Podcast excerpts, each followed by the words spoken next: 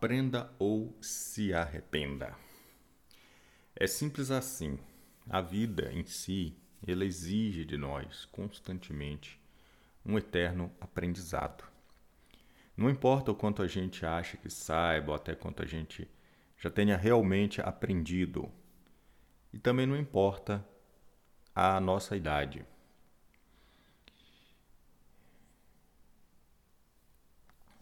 Tão pouco quanto os livros tenhamos lido, que tenhamos feito faculdade, mestrado, doutorado, pós-doutorado. A verdade é que sempre haverá mais e mais e mais para aprendermos, sempre, até o nosso último dia. A vida é sempre assim, um eterno aprendizado. E a verdade é que podemos aprender de duas, duas maneiras na vida: pela dor ou pelo estudo, pela investigação. É claro, aprender pela dor é a pior forma de aprendizado. E só há um jeito verdadeiramente de evitar esse tipo de aprendizado, que é aprendendo da outra forma, pelo estudo, pela investigação. E diferentemente do aprendizado pela dor, o aprendizado pelo estudo é um aprendizado voluntário, consciente, intencional, programado. E diante desse tipo de coisa, muitas pessoas, por hábito, por um mau hábito mental, mau hábito cultural, elas, elas já começam a, a lamuriar e dizer que isso é difícil. Bom, é difícil. É difícil ter disciplina, é difícil se esforçar, é difícil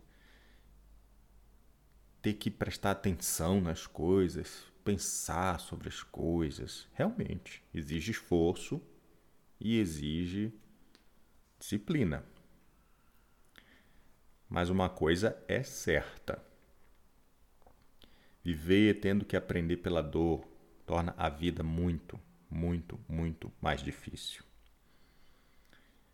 É só a gente avaliar bem a relação custo-benefício de cada uma dessas atitudes que a gente vai ver que é, é um engano achar que não pagar o preço pelo aprendizado vale a pena. E que isso é poupar energia. Nós estamos apenas jogando o trabalho para debaixo do tapete. Quem aprende pela dor vive sendo arrastado pelas forças das circunstâncias, sempre, sempre. É um viver sendo arrastado pelas consequências de não ter aprendido. Quem aprende, quem se dedica a aprender, sempre vai caminhar no compasso da vida, ou seja, vai seguir um ritmo natural de vida, não vai precisar ser arrastada, não vai precisar ser tão chicoteado pela dor, porque a gente não escapa disso, porque a gente não sabe tudo. Então, em muitas coisas a gente vai cair nessa. Mas que a gente não caia em tudo. O que a gente puder aprender de antemão, que a gente puder estudar, que a gente puder se dedicar. Que façamos antes que precisamos, precisa, é, precisemos entrar em situações dolorosas para termos que começar a querer aprender. Hum. Também tem um, uma outra mentalidade é, muito errada sobre o estudo, sobre a investigação, é acreditar que estudar é meramente ler livros ou assistir aulas ou estar matriculado numa escola, num curso, numa faculdade e e essa visão apenas de um estudo formal, que é um verdadeiro um verdadeiro engodo e faz com que com que as pessoas simplesmente não entendam, não, não, não utilizem essa, essa habilidade, essa faculdade tão importante, essa faculdade tão necessária que é que é o estudo, que é a investigação. Hum, o estudo real, ele é natural, ele faz parte da vida.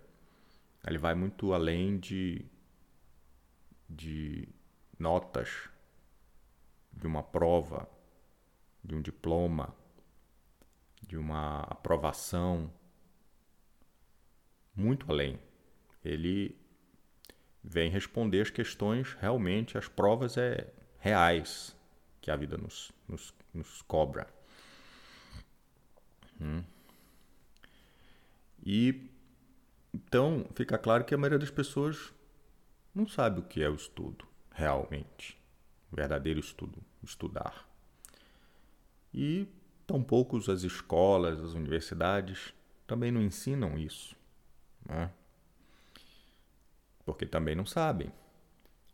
Estudar, na maioria das vezes, para a maioria dessas pessoas, é adquirir um determinado conhecimento, prestar uma determinada prova, receber uma determinada nota, um determinado diploma, né? e uma, um, adquirir uma determinada habilidade, um conhecimento profissional. Pronto, acabou por aí. E elas só vão estudar novamente quando elas quiserem uma outra graduação, uma outra qualificação ou coisa do tipo. E realmente, na maior parte do tempo, se elas não estiverem fazendo isso, a mente delas está como que congelada, está como que desativada para o, o aprender para o, para o aprendizado. E claro, não tem nada de errado com um estudo acadêmico, um estudo destinado à formação profissional. Ele é importante, ele tem o seu lugar. Mas isso é uma mínima parte de tudo que a nossa, nossa mente pode nos oferecer em termos de estudo, de aprendizado, de absor absorção de conhecimentos de enriquecimento da vida através do aprendizado. É muito pouco. Então a gente tem que entender que o estudo é muito mais do que isso. Então o que é o estudo? Para que nós tenhamos um primeiro contato, uma primeira estrutura que nos permita, então, formar a nossa mente configurar a nossa mente para que ela seja uma mente que está habilitada a um, a um estudo amplo. A primeira questão é que o estudo ele visa o domínio de um determinado problema. Ou seja, vamos ter que definir um determinado problema, do qual não temos, obviamente, a resposta, para o qual vamos então movimentar todas as, as peças desse mecanismo que é o estudo. Ter uma clara definição de algo a aprender. Hum? E essa clara definição já nos dá dois outros importantes elementos do estudo. Um é a objetividade ou seja, a clareza de onde se pretende chegar, qual é o problema que eu quero resolver, qual é a habilidade que eu preciso, que eu quero adquirir. E sabendo disso, eu já vou conseguir visualizar com muito mais clareza também o que eu vou precisar estudar, como eu vou precisar estudar, quanto eu vou precisar estudar. Hum? Então, esse é o primeiro ponto definir qual o problema a ser dominado. Se você, pegando o exemplo de uma graduação, né, pretende fazer ou faz uma graduação de medicina, bom, você já sabe o que tem que estudar. O básico, pelo menos, é bem é bem, é bem fácil de, de, de reconhecer. Tem que estudar anatomia, tem que estudar fisiologia, tem que estudar patologia, uma série de outras coisas. O básico.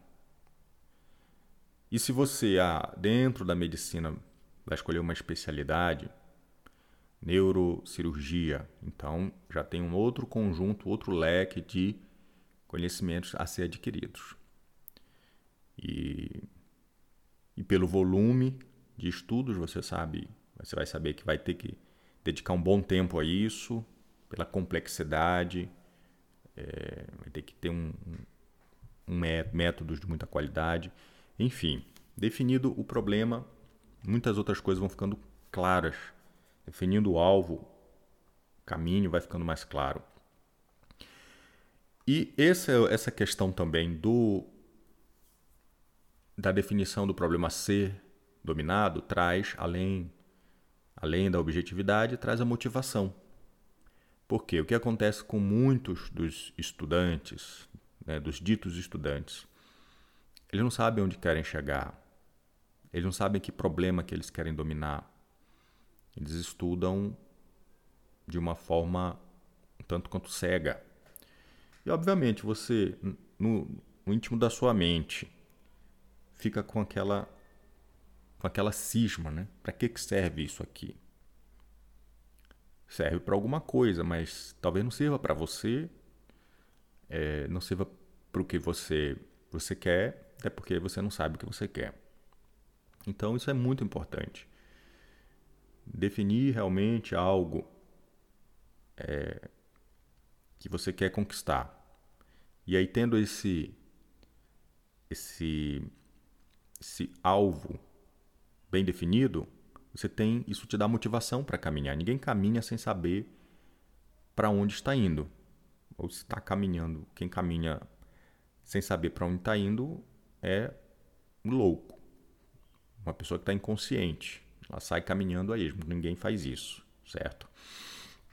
Então, ter um alvo claro gera motivação. Definido o problema, hum, agora sim podemos selecionar quais dados, quais relações, quais técnicas precisam ser adquiridas e assimiladas por nós para que nós possamos vir a solucionar esses problemas, dominar esses problemas, dominar certas habilidades, certos conhecimentos. Hum. O que são esses dados, relações e técnicas? É todo um conjunto de informações, de conhecimentos, de métodos, princípios, teorias, abordagens que nos levarão a dominar o problema. Se, por exemplo, meu problema é aprender a lidar com grupo de pessoas ou aprender a melhorar, aprender a lidar com pessoas. vejo que isso, eu identifico isso como um problema que me afeta, que afeta a minha vida. E veja que isso não tem nada, não é necessariamente ligado somente a, um campo profissional, é, um, é muito mais amplo do que isso, profissional ou acadêmico. É um problema pessoal. E por que, que a gente não mais uma vez, por que, que a gente não entende, não traz para os problemas pessoais essa mesma visão do profissional? Ou seja, se no profissional eu, eu preciso adquirir uma habilidade, eu vou fazer um curso, vou aprender a adquirir aquela habilidade. No profissional, no pessoal, em geral, a gente não pensa assim. Bem, se eu tenho dificuldade de lidar com as pessoas, eu posso aprender a lidar com as pessoas. Eu posso estudar métodos, técnicas, eu posso adquirir conhecimentos para aprender a lidar com pessoas. Então, digamos que o problema é esse. Então, eu vou buscar as informações, os métodos, os conceitos, os princípios, as técnicas que vão me capacitar, me instrumentalizar a resolver esse problema. Hum?